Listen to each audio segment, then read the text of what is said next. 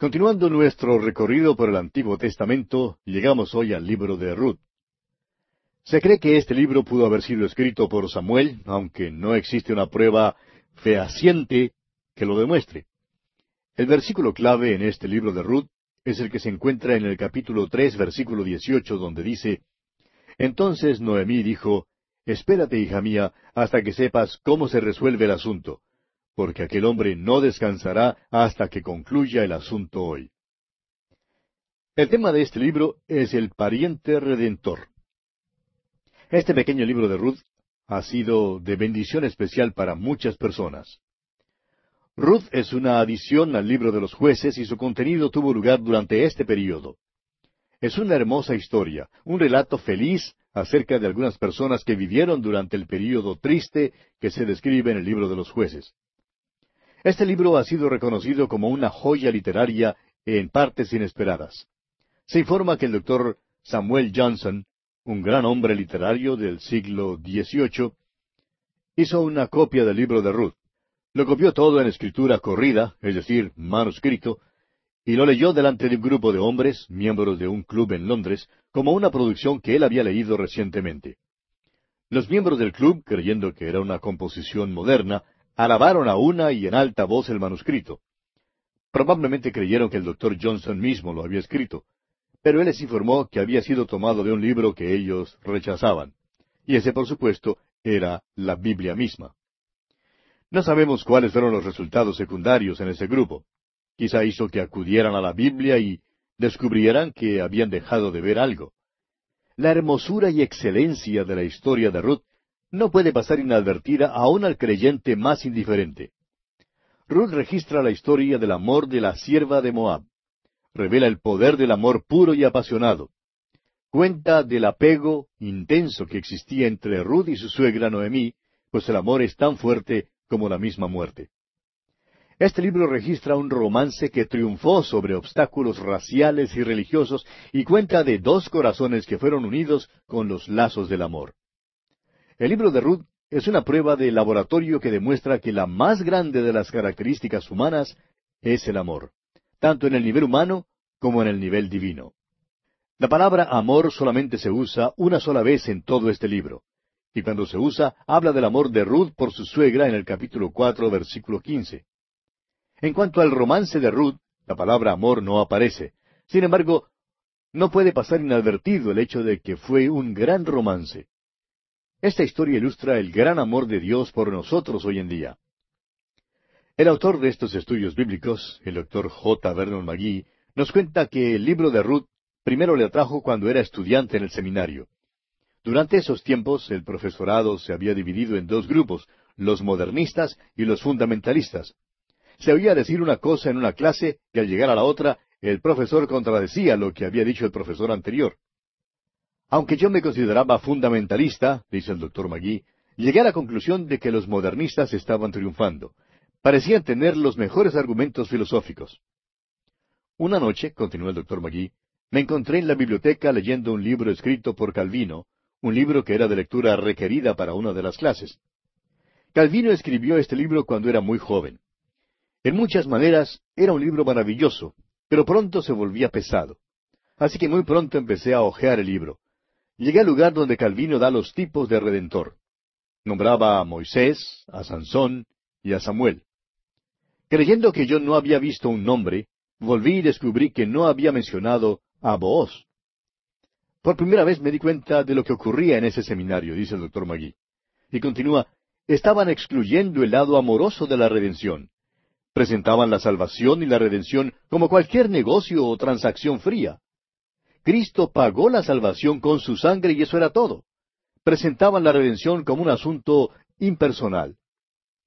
La historia de Rudy Boaz muestra el aspecto del amor en la redención. Y amigo oyente, la salvación es una intriga de amor. El apóstol Juan nos dice en su primera carta, capítulo cuatro, versículo diecinueve, Nosotros le amamos a Él porque Él nos amó primero. Y esto es lo maravilloso en cuanto a la salvación usted descubrirá que muchos escritores del pasado han puesto gran énfasis únicamente sobre el hecho de que fue una transacción. Pero realmente se trata de amor. El apóstol Pablo dijo allá en su carta a los Gálatas capítulo dos versículo veinte, con Cristo estoy juntamente crucificado, y ya no vivo yo, mas Cristo vive en mí. Y lo que ahora vivo en la carne, lo vivo en la fe del Hijo de Dios, el cual me amó y se entregó a sí mismo por mí. En nuestro estudio del libro de Ruth, veremos el lado amoroso de la redención. Lo vimos también en el libro de Éxodo, donde el énfasis fue puesto en la liberación que Dios realizó por su pueblo.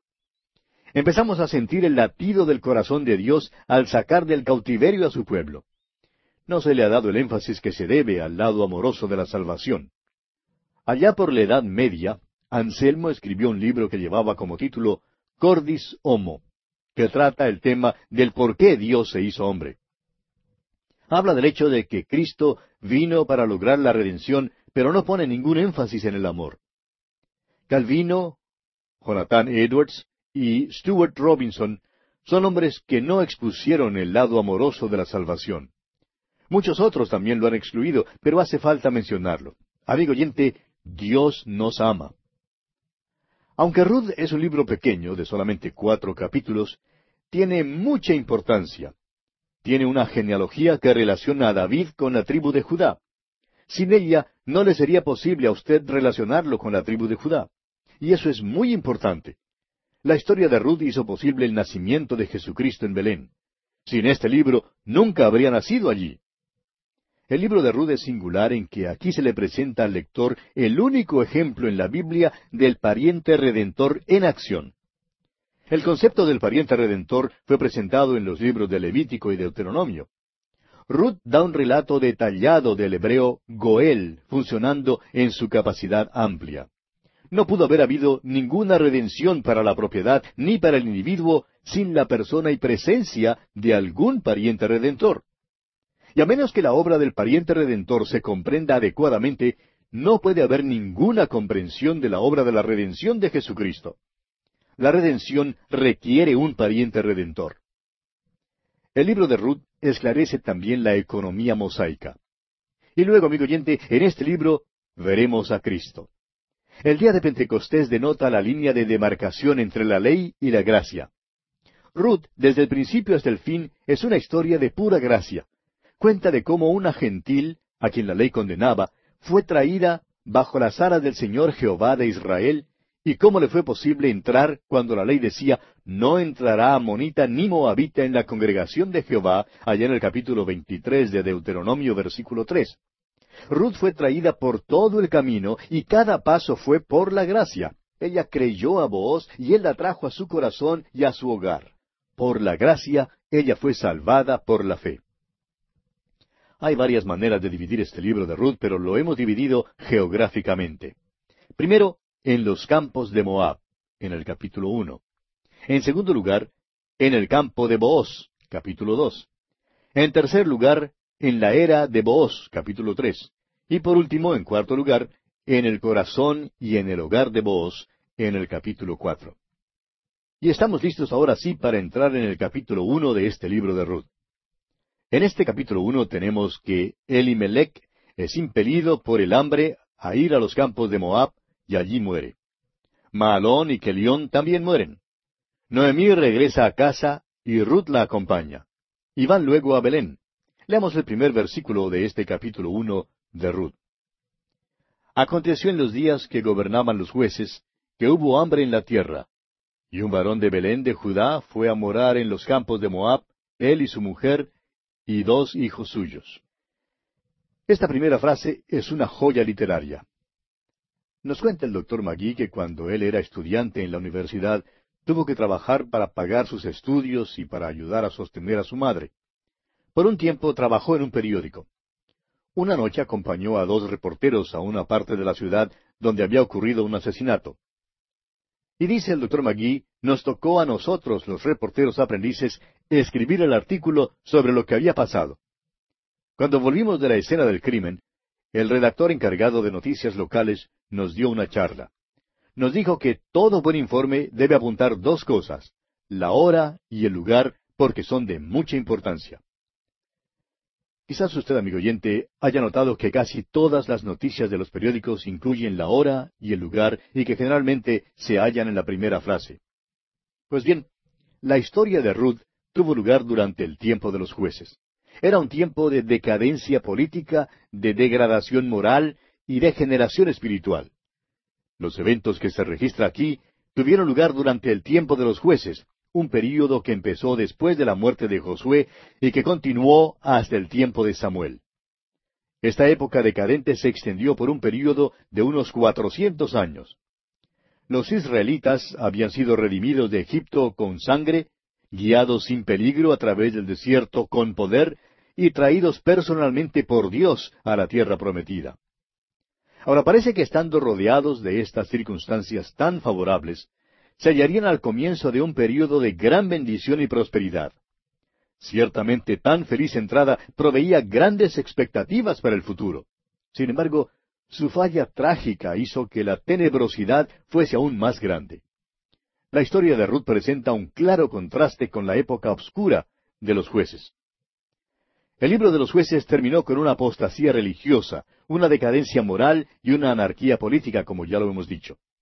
El libro de los jueces terminó con este versículo. Usted recordará, en estos días no había rey en Israel. Cada uno hacía lo que bien le parecía.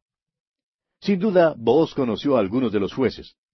El libro de Ruth proviene de un período de inmoralidad grasa y es una historia clara escrita sobre circunstancias oscuras. Así es la manera en que Dios escribe. Quizá usted habrá notado en las revistas algunos avisos comerciales que están impresos con letras blancas sobre un fondo negro. Y habrá notado el contraste que ofrecen y cómo resaltan en la página. Pues bien, así es como Dios escribe. Sobre el fondo negro del pecado, Dios escribe la bella historia de la salvación. Sobre las circunstancias obscuras de los días de los jueces, días que eran pecaminosos, cuando cada uno hacía lo que bien le parecía, se nos presentan los capítulos uno al tres de la epístola a los romanos. Ruth es una historia hermosa, una historia dulce. Revela el hecho de que a cualquier joven le es posible vivir para Dios si es que quiere vivir para Dios. Y permítame repetir esto una vez más. Ruth es una historia hermosa, una historia dulce, y revela el hecho de que a cualquier joven, escuche bien, a cualquier joven le es posible vivir para Dios si es que quiere vivir para Dios. Fíjese usted en que hubo hambre en la tierra, y esta es una de las trece hambres que se mencionan en el Antiguo Testamento. Y éstas siempre ocurrían durante un tiempo de juicio. Aquellos no fueron solamente días obscuros, sino que también fueron los más obscuros de los oscuros. El juicio de Dios descendió sobre la tierra. Leamos ahora el versículo dos de este capítulo uno de Ruth. El nombre de aquel varón era Elimelech y el de su mujer Noemí. Y los nombres de sus hijos eran Maalón y Kelión, efrateos de Belén de Judá. Llegaron pues a los campos de Moab y se quedaron allí. Un hombre llamado Elimelech, de Belén de Judá, fue a residir en los campos de Moab junto con su esposa y sus dos hijos. Es muy importante buscar el significado de los nombres bíblicos. Belén significa casa de pan. Judá significa alabanza. Aquí está un hombre que vivía en la casa de pan y en el lugar de alabanza. Ese es un lugar maravilloso para vivir, ¿no le parece? Pero fue a morar a Moab con su familia porque había hambre en su tierra. Parece que no confiaba en el Señor. Es muy interesante lo que se dice en cuanto a Moab allá en el Salmo 108, versículo 9. Dios dice, Moab, la vasija para lavarme. Aquí está pues un hombre que junto con su familia dejó la casa de pan y de alabanza para ir a un lugar inferior. ¿Ha escuchado contar esta historia antes? Estamos seguros que sí la ha escuchado. Es la historia que nuestro Señor contó acerca del Hijo Pródigo. Recordará usted que el Hijo Pródigo dejó la casa de su padre y se fue a comer con los cerdos. En el libro de Ruth tenemos el relato de una familia pródiga, y no solamente de un hijo pródigo. Habrá habido individuos pródigos, familias pródigas, iglesias pródigas y naciones pródigas. Esta familia pródiga será castigada allá en el país lejano. Todo pródigo será castigado en el país lejano. Pero cuando vuelve no es castigado. Dios siempre recibe al Hijo de Dios que se vuelve hacia Él. No le castigará entonces, pero ciertamente verá que su Hijo reciba la disciplina que necesita en el país lejano. Ahora el nombre Elimelech significa mi Dios es rey. El nombre de su esposa Noemí significa placentera. Aquí están, pues, mi Dios es rey y placentera. Nunca le sería posible a uno encontrar mejor pareja que esta. Pero fíjese usted en sus dos hijos. Maalón significa enfermo y Kelión significa desfalleciendo. Esos son nombres extraños para hijos, pero parece que se los pusieron porque eran los más apropiados. Parece que Placentera vivía encima de las circunstancias. Tenía dos muchachos enfermizos, pero nunca le sería posible a uno saberlo al hablar con ella. Y hay muchas personas así como ella, amigo oyente. Ahora, estas personas eran efrateos de Belén de Judá. Entraron en los campos de Moab. Y eso ya sería bastante malo, pero para el colmo, continuaron viviendo allí. Una vez alguien preguntó, ¿qué le habría pasado al hijo pródigo si hubiera muerto en el chiquero? Hace años el doctor Harry Rimmer dio esta contestación. Habría muerto siendo hijo. Nunca habría muerto siendo cerdo. Esta familia en esta historia le pertenecía a Dios. Eran hijos suyos, pero estaban en un país lejano y tendrían que regresar a casa. Ahora el versículo tres de Ruth capítulo uno dice, Y murió Elimelech, marido de Noemí, y quedó ella con sus dos hijos. Mi Dios es rey. ¿Qué nombre más maravilloso tenía Elimelech? Cada vez que se nombraba, resonaba un testimonio. Pero murió y dejó a su esposa con sus dos hijos. Ahora ya dijimos que serían castigados en un país lejano, y aquí principia esto. Veamos ahora el versículo cuatro de este primer capítulo de Ruth. Los cuales tomaron para sí mujeres moabitas. El nombre de una era Orfa, y el nombre de la otra Ruth y habitaron allí unos diez años. El nombre Orfa significa sierva. El nombre Ruth ordinariamente significa amistad, pero también significa hermosura. Era bella y tenía un maravilloso carácter. Hay una palabra que nos gusta usar para describirla, pero tememos que Hollywood ya la haya echado a perder. ¿Sabe usted cuál es? Es encantadora. Ruth era encantadora, amigo oyente. Tenía una maravillosa personalidad e inteligencia y además ella llegó a un conocimiento de Dios. Leamos ahora el versículo cinco de este primer capítulo de Ruth. Y murieron también los dos, Maalón y Kelión, quedando así la mujer desamparada de sus dos hijos y de su marido. Ahora, Placentera había perdido no solamente a su esposo, sino también a sus dos hijos, enfermo y desfalleciendo. Ya dijimos que serían castigados en el país lejano. Ambos jóvenes murieron y ahora tenemos aquí a tres viudas. Noemí salió a los campos de Moab con tres hombres, y ahora tiene dos mujeres que son extranjeras. Consideremos ahora la decisión de regresar a Judá. Leamos los versículos seis al diez de este capítulo uno de Ruth. Entonces se levantó con sus nueras, y regresó de los campos de Moab, porque oyó en el campo de Moab que Jehová había visitado a su pueblo para darles pan. Salió pues del lugar donde había estado, y con ella sus dos nueras, y comenzaron a caminar para volverse a la tierra de Judá. Y Noemí dijo a sus dos nueras, Andad, volveos cada una a la casa de su madre. Jehová haga con vosotras misericordia, como la habéis hecho con los muertos y conmigo. Os conceda Jehová que halléis descanso cada una en casa de su marido. Luego las besó, y ellas alzaron su voz, y lloraron, y le dijeron, Ciertamente nosotros iremos contigo a tu pueblo. Dios había bendecido nuevamente la tierra de Judá porque el pueblo se había vuelto a Dios. Noemí oyó contar de esto y entonces resolvió regresar a su propio país. Ella y sus dos nueras empiezan el viaje, pero junto al camino Noemí se detiene para hablarles algo muy en serio. Ella habla favorablemente en cuanto a sus nueras. Ahora, por lo común, la madre que tiene hijo no cree que haya una muchacha que sea lo suficientemente buena como para él. Pero Noemí creía que estas muchachas sí eran buenas para sus hijos y las apreció mucho. Aquí vemos que les aconseja que regresen a su pueblo para quedarse allí. Eso significaba que podrían casarse luego con los de su propio pueblo. Ahora, regresar a casa realmente significaba para ellas volver a la idolatría. Al parecer estas dos mujeres se habían declarado a favor de Dios. Pero mientras que una es genuina en cuanto a su declaración, la otra no lo es. Ahora, algunas de las cosas que Noemí les había dicho les entristeció, eso es seguro. Si estas dos mujeres se fueran con Noemí, probablemente no les sería posible casarse nuevamente porque ninguno de los israelitas se comprometería. Era prohibido a los israelitas casarse con extranjeros. El regreso a Judá con Noemí también significaría una pobreza perpetua, porque cuando ella había salido de su tierra, había perdido su propiedad. Sus tierras habían sido hipotecadas. Otros ahora tenían su parcela, y para poder recobrarla le faltaba un redentor. Habría un redentor, pero a esta altura eso no significaba nada para Ruth ni para Orfa, que no lo sabían. Por tanto, Noemí les dice que deben quedarse en Moab y casarse con los de su pueblo.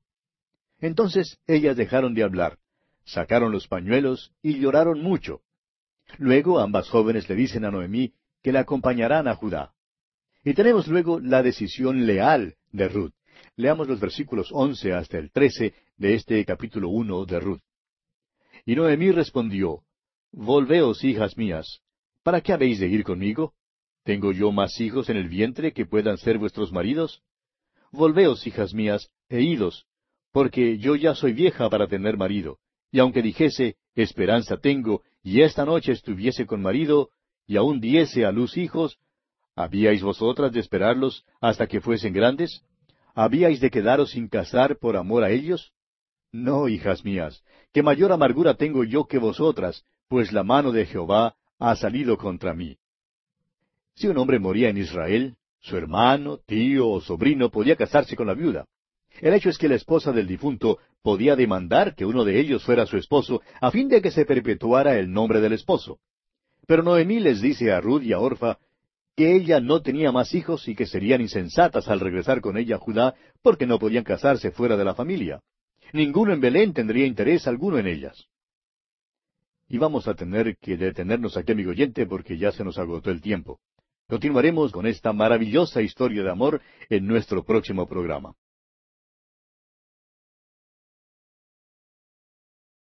En nuestro programa anterior comenzamos a estudiar el capítulo uno de Ruth, y decíamos que algunas de las cosas que Noemí había dicho a sus nueras, Orfa y Ruth, les entristeció.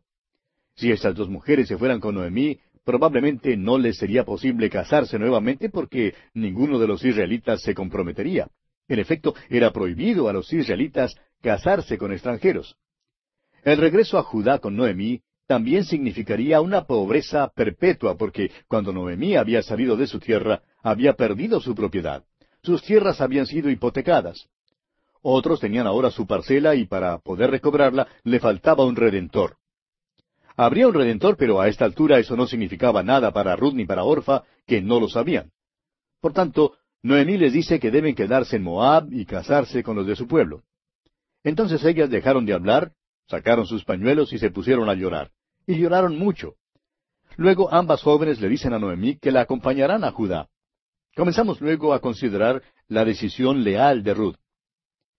Si un hombre moría en Israel, su hermano, su tío o sobrino podía casarse con la viuda.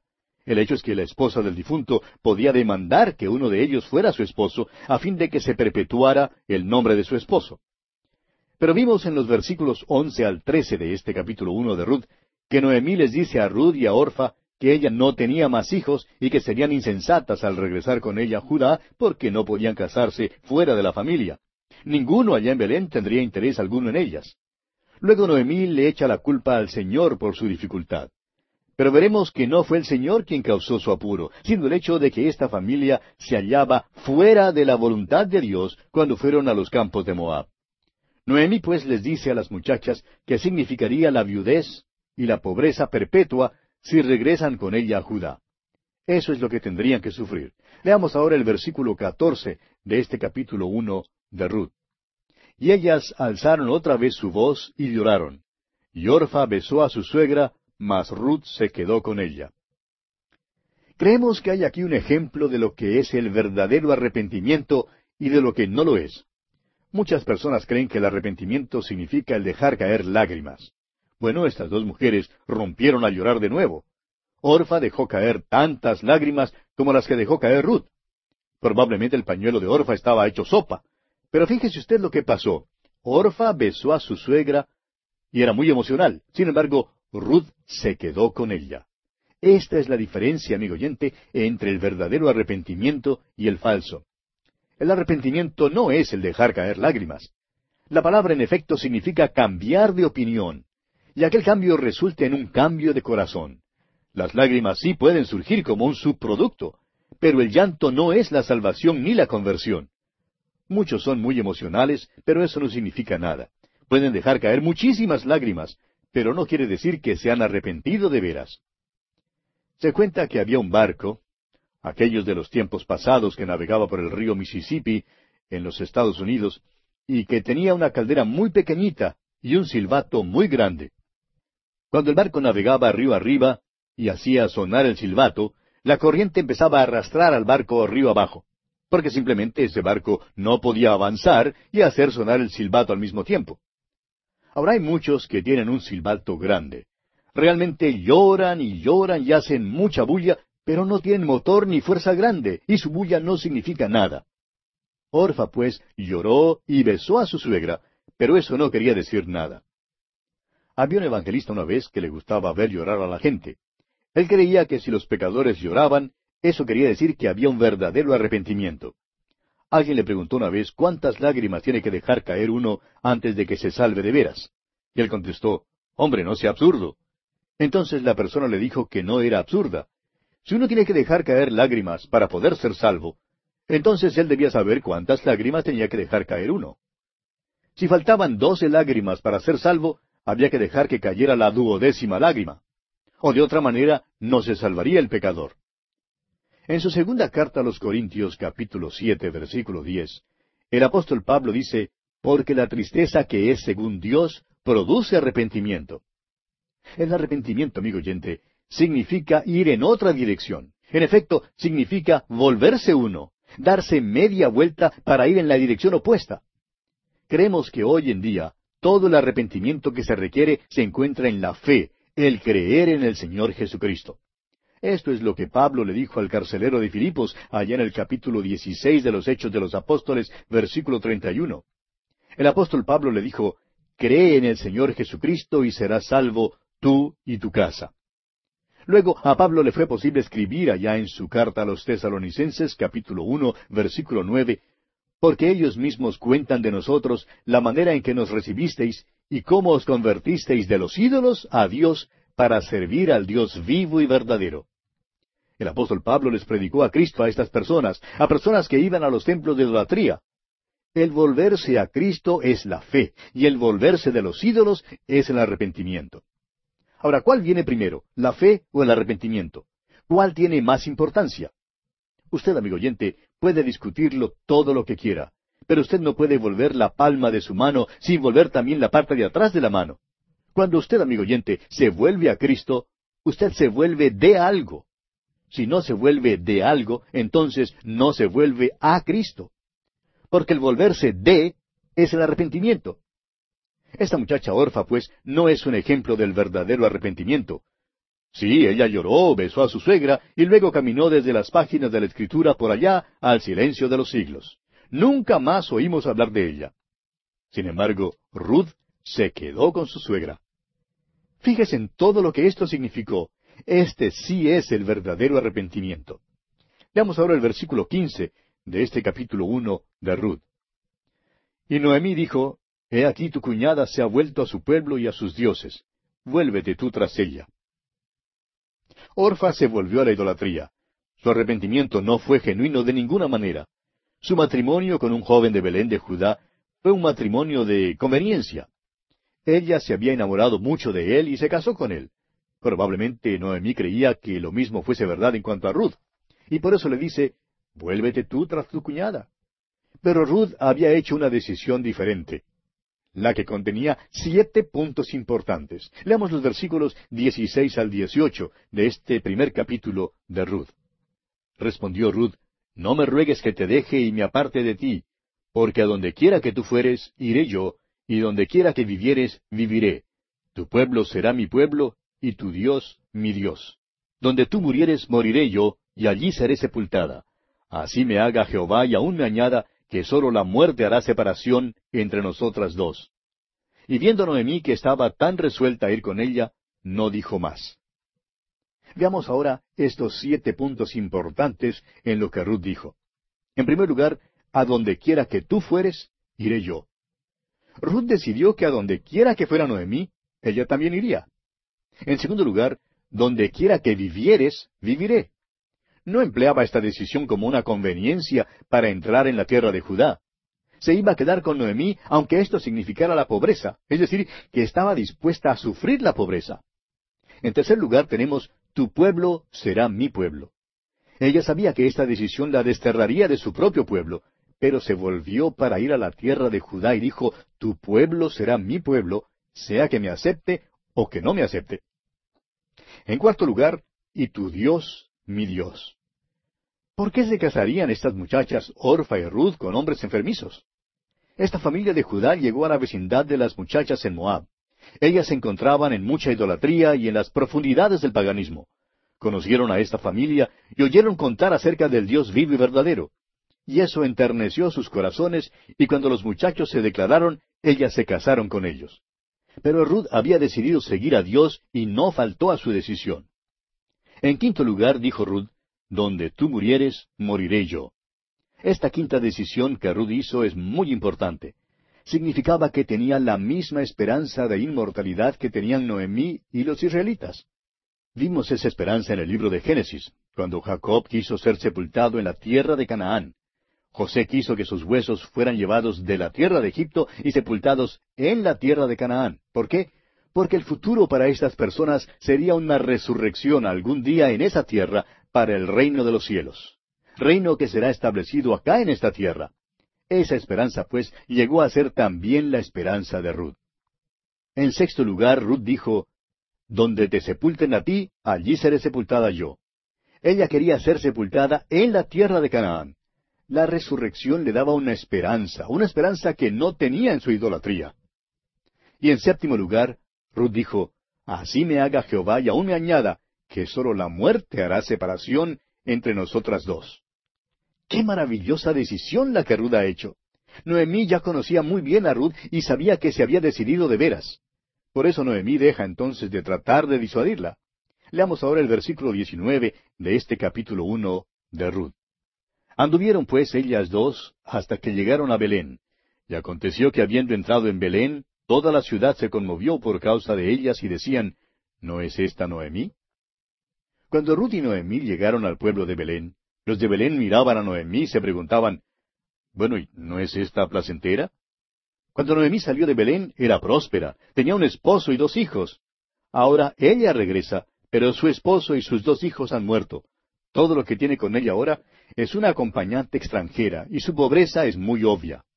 Leamos ahora el versículo veinte. Y ella les respondía, No me llaméis Noemí, sino llamadme Mara, porque en grande amargura me ha puesto el Todopoderoso. Noemí les dice a los de Belén, No me llamen placentera, sino que llámenme Mara, nombre que significa amarga. Ahora, ¿había Dios de veras tratado amargamente con ella? No, amigo oyente. Noemí era miembro de una familia pródiga y por eso fue castigada en el país lejano. Fue por causa de su desobediencia que este revés le pasó a Noemí. Pero vemos que ella no se culpó a sí misma. Leamos ahora los versículos 21 y 22 de este capítulo 1 de Ruth. Yo me fui llena, pero Jehová me ha vuelto con las manos vacías. ¿Por qué me llamaréis Noemí, ya que Jehová ha dado testimonio contra mí y el Todopoderoso me ha afligido? Así volvió Noemí y Ruth la Moabita su nuera con ella. Volvió de los campos de Moab y llegaron a Belén al comienzo de la siega de la cebada. Ahora, yo no soy perito en matemáticas, pero sí sé que hay una divergencia, una diferencia entre llena y vacía. Noemí había salido llena, lo tenía todo, pero había regresado con las manos vacías. No tenía nada. Lo había perdido todo en el país lejano, y no quería que sus vecinos la llamaran placentera, sino amarga. Pero nos alegramos de que el Espíritu de Dios no aceptó su nuevo nombre. No será Mara porque aún hay guardadas para ella algunas cosas maravillosas. Noemí trajo con ella una extranjera de la tierra de Moab llamada Ruth. No pertenecía a la sociedad israelita. La ley mosaica la excluía y ella no creía que tuviera esperanza alguna. Pero veremos más adelante que algunas cosas maravillosas le van a pasar a Noemí y a su nuera Ruth. Llegaron a Belén al comienzo de la siega de la cebada una buena hora para llegar a Belén. El hambre había pasado y había una buena siega. Y ahora viene el capítulo dos, la siega del trigo. Y así concluimos nuestro estudio del primer capítulo de Ruth. Y entramos ahora al capítulo dos. En este capítulo, Ruth recoge espigas en el campo de Booz. y Booz se fija en ella y la favorece. El capítulo dos de Ruth nos trae geográficamente en la división que hemos hecho de este libro al campo de Booz. En este capítulo nos enteraremos de la pobreza de estas mujeres, Noemí y Ruth. Leamos el primer versículo de este capítulo dos de Ruth. Tenía Noemí un pariente de su marido, hombre rico de la familia de Elimelech, el cual se llamaba Booz. Ahora, Booz es un pariente, un Goel, palabra hebrea que significa el pariente cercano y redentor. Según la ley hebrea, él es un pariente redentor. Se le llama un hombre rico, lo cual también puede ser interpretado como un hombre de la ley. Y veremos que Booz conocía la ley mosaica. Por otra parte, esta frase, un hombre rico, también puede ser interpretada como un hombre de guerra. Creemos que Booz estaba ausente cuando Noemí y Ruth regresaron a Belén. Probablemente estaba en una de aquellas numerosas guerras que se libraban durante el tiempo de los jueces. Continuemos leyendo ahora el versículo dos. Y Ruth la Moabita dijo a Noemí, Te ruego que me dejes ir al campo y recogeré espigas en pos de aquel a cuyos ojos hallare gracia. Y ella le respondió, Ve, hija mía. Esto significa que estas dos mujeres debían haber sido muy pobres para tener que salir Ruth al campo a recoger espigas. Estaban apelando a la ley mosaica, la cual decía, usted recordará allá en Levítico capítulo 19 versículos nueve y diez, cuando ciegues la mies de tu tierra, no segarás hasta el último rincón de ella, ni espigarás tu tierra segada. Y no rebuscarás tu viña, ni recogerás el fruto caído de tu viña, para el pobre y para el extranjero lo dejarás. Yo, Jehová vuestro Dios. Esta ley se repite nuevamente en el capítulo 23 de Levítico, versículo 22. Ruth era extranjera y también pobre, y Noemí también era pobre. Ruth, pues, salió para recoger espigas en los campos conforme a esa ley mosaica. Este era el método de Dios para suplir las necesidades de los pobres. Ellas no estaban viviendo de la limosna. Y este es el programa de Dios para los pobres. Los pobres no tenían que formar largas filas para recibir la caridad. Fueron atendidas, pero tenían que salir a los campos y trabajar. Tenían que salir para recoger espigas. Se calcula que en aquel entonces entre el veinte y el cuarenta por ciento del grano era dejado en los campos. Tenían un método bastante rudimentario para cegar. El grano era cortado a mano y recogido a mano. Las cosas son bastante diferentes hoy en día. Alguien contaba una vez que una de las grandes compañías norteamericanas tiene una nueva segadora que no solamente corta el grano, sino que también lo trilla y lo envasa en sacos y hace fardos de la paja. Bueno, los israelitas no tenían estas nuevas máquinas ni nuestros métodos para sus cosechas. Hoy en día todo el grano puede ser recogido. Pero en los tiempos de Rudy y de Noemí era imposible recoger todo el grano. De modo que se le permitía la entrada a los pobres en los campos, donde seguían a los que recogían espigas, y ellos recogían también. Por tanto, vemos aquí que Ruth le dijo a Noemí, Déjame ir al campo a espigar. Ahora leamos el versículo tres de este capítulo dos de Ruth. Fue pues, y llegando, espigó en el campo en pos de los segadores. Y aconteció que aquella parte del campo era de Booz, el cual era de la familia de Elimelech. Ruth salió de Belén al campo para buscar un lugar donde espigar. Ahora, si ella no se hubiese dirigido precisamente al campo de Booz, entonces usted bien podría haber avisado a los magos que no fueran a Belén porque Jesús no habría nacido allí. Era sumamente importante que Ruth fuera al campo de Booz. Pues bien, Vemos ahora que Ruth tiene el permiso de Noemí para espigar para las dos. Ella entonces fue y recogió espigas en el campo de Booz, aunque ella no le conocía. El versículo dice que, y aconteció que aquella parte del campo era de Booz. Ahora, aconteció es aquí una palabra de ventura. La palabra venturanza se deriva de la misma raíz. La buena o la mala venturanza depende de lo que acontece. Es una palabra de ventura, y así dice que aconteció que aquella parte del campo era de Booz. Seguramente Ruth salió de Belén y mientras caminaba miraba a este campo y a aquel otro, indecisa en cuanto a cuál de los campos entrar. Y por fin vemos que se decidió entrar en el campo de Booz. Ahora estamos seguros que hay quienes explican la llegada de Ruth al campo de Booz diciendo que fue guiada por el Señor creen que quizá había alguna luz verde dándole la autorización para seguir adelante, o tal vez alguna flecha que le dirigió a aquel campo. Otros creerán que un ángel le habló a Ruth desde los cielos, diciéndole a dónde debía ir. Pero según lo que sabemos, a ella no le fue dado ningún sueño ni visión que le revelara el campo donde debía espigar. Claro es que ella oró en cuanto a dónde ir, pero en cuanto a ella se refiere, todo aconteció así como por ventura. En realidad los ángeles del cielo habían subido a las murallas almenadas del cielo para mirar, conteniendo el aliento para ver si Rude entraría en el campo debido o no. Si no hubiera entrado en el campo de voz, usted podría haberle dicho a los pastores que se quedaran con su rebaño y que no fueran a Belén porque Jesús no nacería en ese pueblito. Para algo tan importante como esto, uno creería que Dios estaría allí mismo, dándole a Ruth un mapa de la carretera que debía seguir. Pero no fue así como Dios la guió, amigo oyente. Permítanos decir aquí que Ruth oró en cuanto a esto y que Dios se escribió de las circunstancias para guiarla. Y bien, amigo oyente, vamos a detenernos aquí por hoy porque nuestro tiempo, una vez más, ha tocado a su fin. Continuaremos la consideración de este importante asunto en nuestro próximo estudio.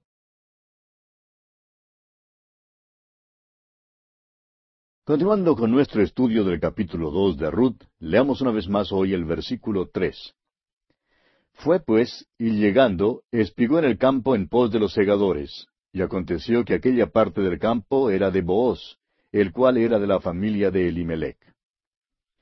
Decíamos en nuestro programa anterior que Ruth había salido de Belén al campo para buscar un lugar donde espigar. Ahora, si ella no se hubiese dirigido precisamente al campo de Booz, entonces usted bien podría haber avisado a los magos que no fueran a Belén porque Jesús no habría nacido allí. Era sumamente importante que Ruth fuera al campo de Boaz. Pues bien, vemos ahora que Ruth tiene el permiso de Noemí para espigar para las dos. Ella entonces fue, recogió espigas en el campo de Boaz, aunque ella no le conocía. Vimos además que este versículo dice, y aconteció que aquella parte del campo era de Boaz. Y dijimos que la palabra aconteció aquí es una palabra de ventura. La palabra venturanza se deriva de la misma raíz. La buena o la mala venturanza depende de lo que acontece. Es una palabra de ventura, y así dice que aconteció que aquella parte del campo era de vos. Seguramente Ruth salió de Belén y mientras caminaba miraba a un campo y al otro, indecisa en cuál de los campos entrar. Y vimos que por fin se decidió entrar en el campo de Booz. Ahora hay quienes explican la llegada de Ruth al campo de Booz diciendo que fue guiada por el Señor y esto está bien. Pero ellos creen que quizá había alguna, alguna luz verde dándole la autorización para seguir adelante, o tal vez alguna flecha que le dirigió a ese campo. Otros creerán que un ángel tal vez le habló a Ruth desde los cielos diciéndole a dónde debía ir.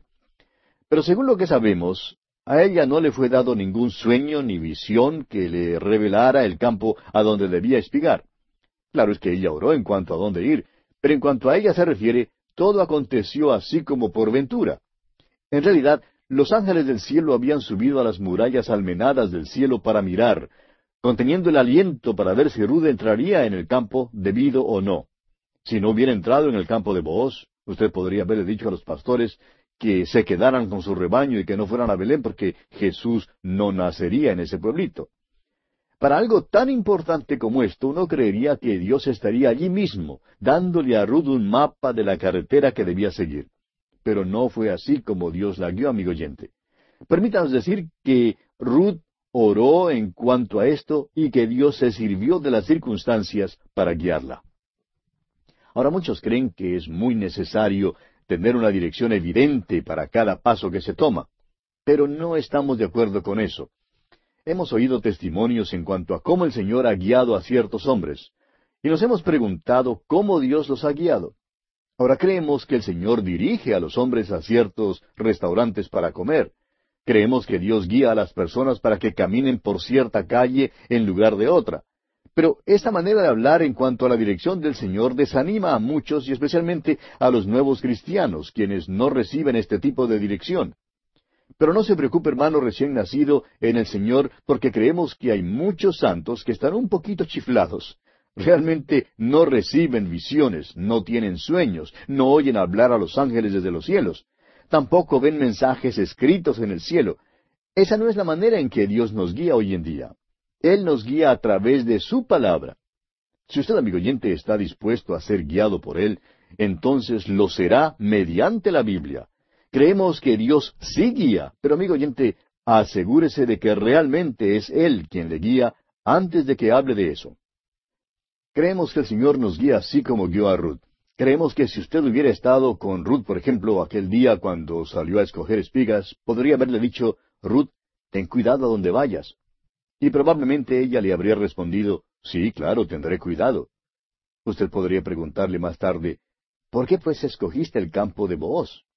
Y creemos que ella le contestaría, bueno, lo escogí porque miré al campo al otro lado del camino y nadie estaba espigando allí.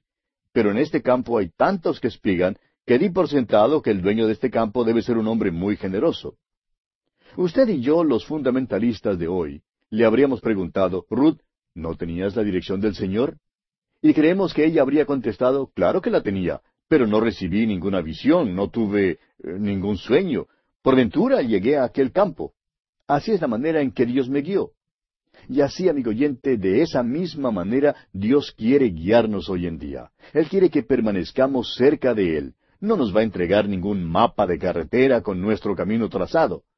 Él dice allá en el Salmo 32, versículo 8, Te haré entender y te enseñaré el camino en que debes andar.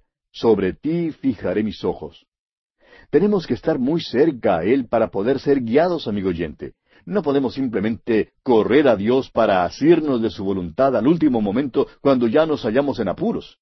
Se trata de permanecer cerca de Él en todo momento. Ahora, fíjese usted lo que pasó cuando Ruth entró en el campo. Leamos el versículo cuatro de este capítulo dos de Ruth. Y he aquí que Booz vino de Belén y dijo a los segadores, Jehová sea con vosotros. Y ellos respondieron, Jehová te bendiga.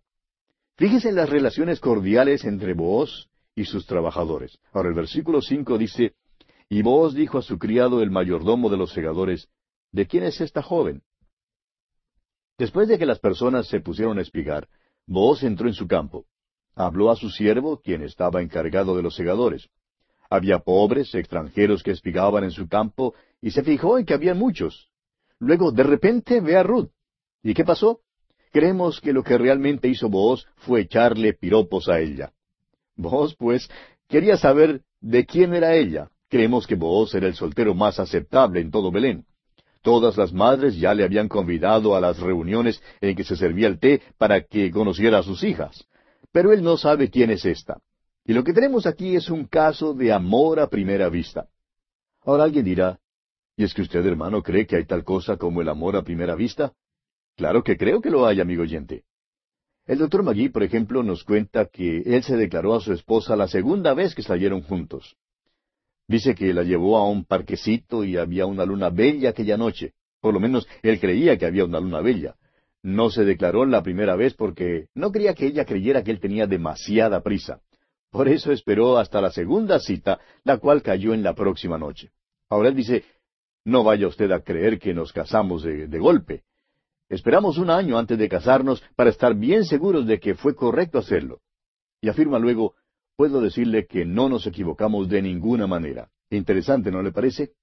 Tanto el doctor Magui como su esposa, que a propósito se llamaba también Ruth, están ya con el Señor, pero estuvieron casados por muchos años y fueron intensamente felices. Pues bien, para vos también era este un caso de amor a primera vista. Leamos ahora el versículo seis. Y el criado, mayordomo de los segadores, respondió y dijo, es la joven moabita que volvió con Noemí de los campos de Moab. Puede quizás surgir la pregunta, ¿por qué no conocía Booz antes a Ruth? La contestación se halla en el hecho de que, sin duda, él estaba fuera luchando en una de las innumerables guerras que se libraba durante el tiempo de los jueces. Era un hombre de guerra, un hombre rico, un hombre de la ley. Probablemente era uno de los hombres más prominentes en todo Belén y uno de los solteros más aceptables, como ya hemos dicho. Ahora se ha enamorado de la joven Ruth. Continuemos con el versículo siete de este capítulo dos de Ruth, donde el criado continúa hablándole a Booz en cuanto a Ruth. Y ha dicho, Te ruego que me dejes recoger y juntar tras los segadores entre las gavillas. Entró pues, y está desde por la mañana hasta ahora, sin descansar, ni aun por un momento. El siervo encargado de los segadores, creyendo quizá que Booz no comprendía, le explicó cómo había llegado Ruth a su campo. Ahora el versículo ocho dice, entonces Boaz dijo a Ruth, Oye, hija mía, no vayas a espigar a otro campo, ni pases de aquí. Y aquí estarás junto a mis criadas. Vos dice a Ruth, yo quiero que espigues en este campo. No quería que ella fuera a otra parte para espigar. Ahora, ¿cree usted que él tenía interés en ella o no? Continuemos con el versículo nueve de este capítulo dos de Ruth. Mira bien el campo que siguen y síguelas, porque yo he mandado a los criados que no te molesten, y cuando tengas sed, ve a las vasijas y bebe del agua que sacan los criados. Vos ha puesto su manto de protección sobre ella, le ha dicho que ella será completamente protegida en su campo. No podemos imaginarnos los insultos que, siendo ella moabita, recibió en aquel entonces. Era paria, era extranjera, entró en el campo y era insultada. Y hay muchas maneras, amigo oyente, de ser insultado. Ahora vos lo arregla todo a fin de que nadie la insulte ni la toque. Veamos el versículo diez.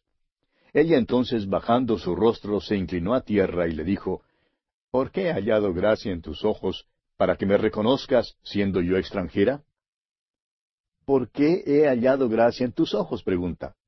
Creemos que esta fue una pregunta sincera de parte de Ruth, aunque hay quienes creen que se puso un poco coqueta. Pero Ruth hizo esta pregunta a Booz porque Noemí le había instruido y preparado para lo peor. Le había recordado a Ruth que ella era moabita y que los israelitas no le harían mucho caso. Eso quería decir que probablemente permanecería viuda todos los días restantes de su vida. Sería paria, es decir, sería rechazada, y Ruth aceptó y creyó lo que Noemí le había contado. Es por eso que se queda tan sorprendida cuando espiga por primera vez en un campo cuyo dueño es el soltero más aceptable del pueblo. Sale y se enamora locamente de ella a primera vista y enseguida empieza a cuidar de ella. Queda tan admirada de su interés que le pregunta, ¿por qué he hallado gracia en tus ojos? Y amigo oyente, yo sí podría contestar esa pregunta de Ruth. Todo lo que yo diría sería, Ruth, anda, mírate al espejo. Tú eres bella y tienes un carácter maravilloso. Vos ya has sabido de ti y ya sabe cuán gran persona eres. Él se ha enamorado de ti, y es por eso que tú has hallado gracia en sus ojos. Ahora me es posible contestar la pregunta de Ruth, pero ¿sabe usted que no me es posible contestar mi propia pregunta? ¿Por qué he hallado yo gracia en los ojos de Dios? Ahora, por favor, no me mande a que me mire en el espejo, porque ya lo he hecho y no hay nada, amigo oyente, que merezca la gracia de Dios. Fue cuando éramos impíos, huyendo de Dios, en rebelión contra Dios, pecadores, débiles, que Cristo murió por nosotros, como nos lo dice el apóstol Pablo en su carta a los Romanos, capítulo cinco, versículo seis. ¿Por qué murió Cristo? Porque nos amó. Vio nuestra necesidad de la salvación, vio cuán indignos éramos, y por eso hallamos gracia en sus ojos. Continuemos ahora con el versículo once de este capítulo dos de Ruth. Y respondiendo Booz le dijo, He sabido todo lo que has hecho con tu suegra después de la muerte de tu marido, y que dejando a tu padre y a tu madre, y la tierra donde naciste, has venido a un pueblo que no conociste antes. Aunque Booz nunca antes había conocido a Ruth, había oído hablar de ella. Tenemos la idea de que muchos le dijeron, Debes ver a aquella muchacha que regresó con Noemí. Es una buena persona y buena moza. Seguramente le contaron cómo ella había dejado la tierra de su natalicio y se había identificado con el Dios de Israel. Vos no podía creer que ella fuera tan maravillosa. Quizá le habían dicho lo mismo en cuanto a muchas otras y por tanto él no tenía mucha prisa de averiguar si esto era verdad o no. Pero vemos entonces que por ventura ella entró en su campo. Él la vio y se enamoró de ella. Vos continúa hablando aquí en el versículo doce y dice, Jehová recompense tu obra y tu remuneración sea cumplida de parte de Jehová, Dios de Israel, bajo cuyas alas has venido a refugiarte. Vos se dio cuenta de que él solo no podía recompensarla lo suficiente por su obra, y por tanto oró que ella fuera abundantemente recompensada por el Señor. Ahora veamos lo que Ruth dice aquí en el versículo trece. Y ella dijo, Señor mío, halle yo gracia delante de tus ojos, porque me has consolado y porque has hablado al corazón de tu sierva, aunque no soy ni como una de tus criadas. Ruth aceptó la hospitalidad bondadosa que le fue extendida y reconoció el hecho de que Booz había traído solaz a su corazón. Reconoció esto y recalcó el hecho de que era extranjera y que no era ni como una de sus criadas o a sabiendas o sin saberlo, ella había tocado el mismo punto que antes había dirigido la atención de Booz hacia ella. su diferencia de las otras criadas sacó del corazón de Booz aquella primera pregunta interesante. ¿De quién es esta joven? La belleza física de la joven gentil, junto con su hermoso carácter, hizo vibrar una cuerda interesada en el corazón de Booz. Hay quienes creen que los tiempos en que vivían Ruth y Booz eran primitivos. Creen que no hacían las cosas como las hacemos hoy en día. Bueno, creemos que hacían bien. Booz conoció a Ruth como a las diez de la mañana. Tenemos la idea de que tuvo que quedarse en Belén aquella mañana para buscar su nómina de pagos en el banco. Luego llegó al campo, vio a Ruth, habló con ella y la convidó a almorzar con él. Hizo todo esto dentro de un tiempo corto, de un mismo día.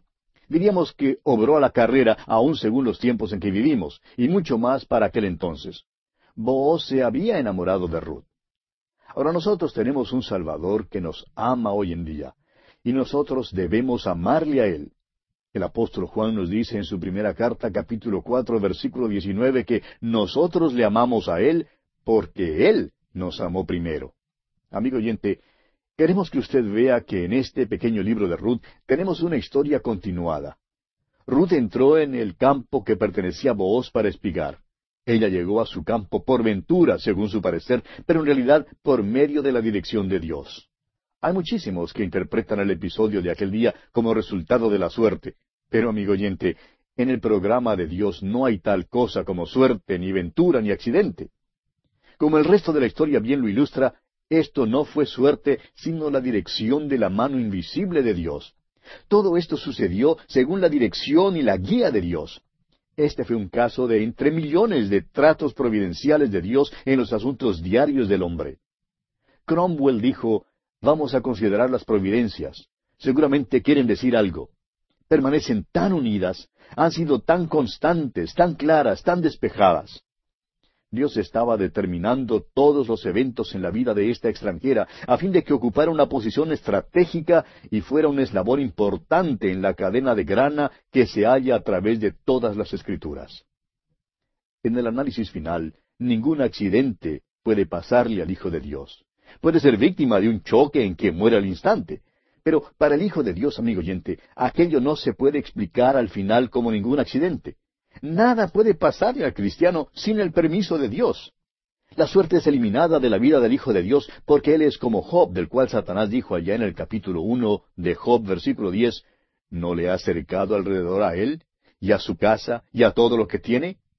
El cristiano puede levantarse en medio de las vicisitudes alarmantes de la vida y afirmar cual el apóstol Pablo allá en Romanos ocho veintiocho, y sabemos que a los que aman a Dios, todas las cosas les ayudan a bien, esto es, a los que conforme a su propósito son llamados. Creemos que hoy en día es importante para cualquier hijo de Dios no esperar hasta que se halla en un punto crítico de la vida para volverse a Dios. Un cristiano debe caminar con Dios día a día a fin de que cuando esté en un punto crítico sepa el camino que debe andar, el camino que debe seguir. Hay veces cuando una persona llega a un punto crítico en el cual no sabe lo que debe hacer. Pero entonces el Hijo de Dios tiene que encomendar su camino a Dios y andar en una dirección. ¿Y si se equivoca de camino? Bueno, como dijo alguien una vez cuando se equivocó de dirección, cuando yo me hallé en el punto crítico, aprendí una buena lección y luego sabía cuál camino tomar. Bien, leamos ahora el versículo catorce de este capítulo dos de Ruth. Y vos le dijo a la hora de comer, Ven aquí y come del pan y moja tu bocado en el vinagre. Y ella se sentó junto a los segadores, y él le dio del potaje, y comió hasta que se sació, y le sobró. Vos convidó a Ruth a almorzar con él. No fue ningún festín de manjares gastronómicos, pero fue la comida de aquel entonces y era muy nutritiva. Vos era un hombre pudiente, pero comía con sus trabajadores y así se preocupó de que Ruth tuviera lo suficiente para comer. Probablemente fue para ella la mejor comida que había comido desde hacía mucho tiempo. Leamos ahora los versículos quince y dieciséis de este capítulo dos de Ruth. Luego se levantó para espigar, y Booz mandó a sus criados diciendo, que recoja también espigas entre las gavillas, y no la avergoncéis.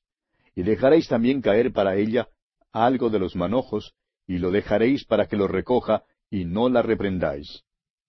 Imagínese usted un hombre que es dueño de un campo diciendo a sus obreros que dejen que una campesina espigue entre las gavillas. Si ella llegaba a donde ellos trillaban y recogía una de las gavillas, no debían decirle ni una sola palabra. Debían dejar que ella la recogiera. El hecho, amigo oyente, es que Booz se ha enamorado de Ruth. Ahora, ¿qué es lo que dice Booz? Les está diciendo a sus trabajadores, a sus criados, que observen a Ruth. Si ella espiga tras ellos, deben dejar caer una gavilla o dos y seguir como si nada hubiera pasado. Deben asegurarse de que ella las recoja. ¿Sabía usted que lo que él les dijo era conforme a la ley mosaica? Leemos allá en Deuteronomio capítulo 24 versículo 19, Cuando ciegues tu mies en tu campo, y olvides alguna gavilla en el campo, no volverás para recogerla. Será para el extranjero, para el huérfano y para la viuda, para que te bendiga Jehová tu Dios en toda obra de tus manos. Esta es la manera en que Dios cuidó de los pobres en aquel entonces, y según este versículo, vos recibirá una verdadera bendición del Señor por su manera de tratar a Ruth.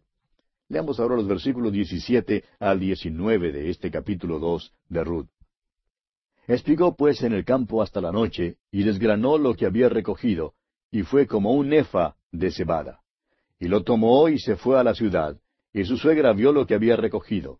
Sacó también luego lo que había sobrado después de haber quedado saciada, y se lo dio. Y le dijo su suegra, ¿Dónde has espigado hoy? ¿Y dónde has trabajado? Bendito sea el que te ha reconocido.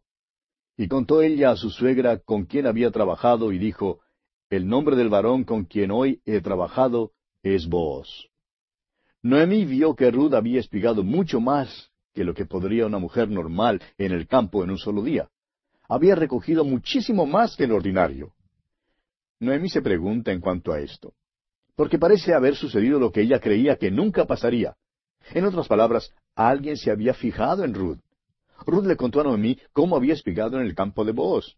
Francamente, su nombre no significaba nada para Ruth.